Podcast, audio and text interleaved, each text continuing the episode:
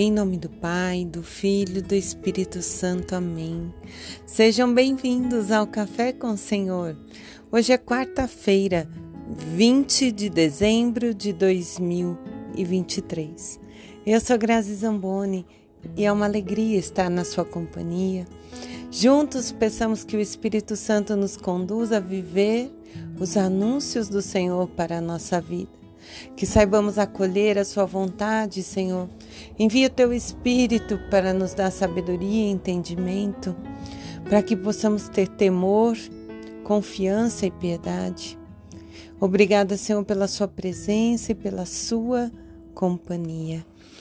Meus irmãos, nessa quarta-feira, né, já estamos próximos na metade da semana, caminhando para o nosso encontro com o Senhor. E Isaías, no capítulo 7, do versículos 10 ao 14, é, só para a gente contextualizar, é, nós sabemos que desde né, desse tempo, antes de Jesus, esse território santo vive em guerra. Então, eles naquele tempo já viviam né, é, uma disputa entre os territórios e o rei Acás se nega a fazer um pedido a Deus. E diante desse rompimento, é, em resposta ao povo, o profeta Isaías então diz para que o povo não se sinta abandonado, porque os que governam já não creem e se afastam. Então o profeta diz: a virgem ficará grávida e dará à luz um filho e lhe porá o nome de Emanuel. Mostrando que através dessa profecia Deus vai se fazer presente. É o sinal que o povo precisa para confiar em Deus, para permanecer fiel ao Senhor. O povo que fica perdido no meio dessa guerra, no meio daquela luta, então o profeta mostra que Jesus é o Emanuel, Deus conosco, ele virá. E o sinal é a Virgem. Como que vamos reconhecer quem é o Emanuel? Para reconhecer Jesus, temos que reconhecer esse dogma, né? A virgindade de Maria. Então o salmista no Salmo 23 vai nos dizer: O Senhor vai entrar, ele é o rei glorioso. Aí vai perguntar: quem ficará em sua habitação? E a resposta é: quem tem mãos puras e o coração puro. Esses vão ficar diante do Senhor, porque Ele está para chegar. Ele vem e a cada Natal se renova em nós o momento em que Ele chegou ao mundo. Essa tradição que se faz há dois mil e 23 anos. O dia em que se cumpriu a profecia de Isaías.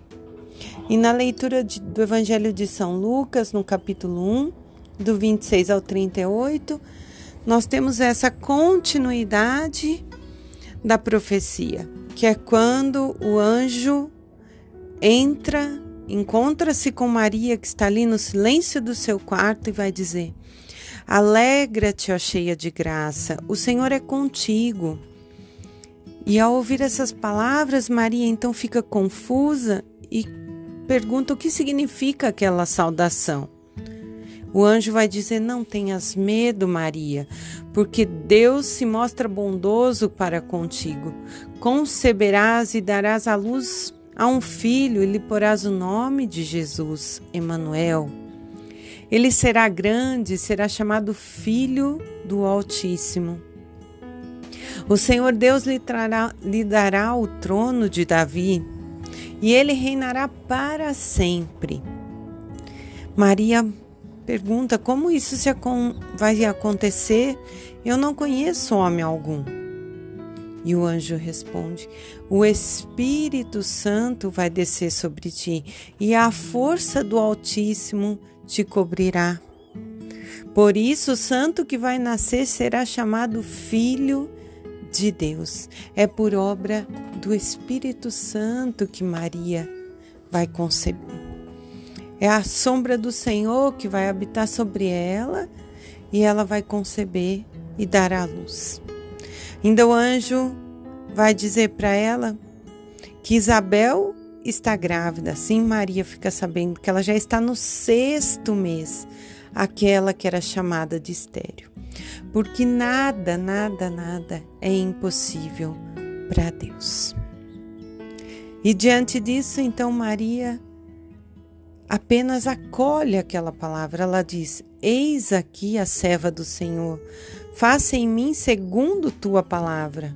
E o anjo então se retira da presença dessa que é diante de Deus, cheia de graça, aquela que encontrou diante dos olhos de Deus foi exaltada, mas que o tempo todo se fez serva, se manteve humilde.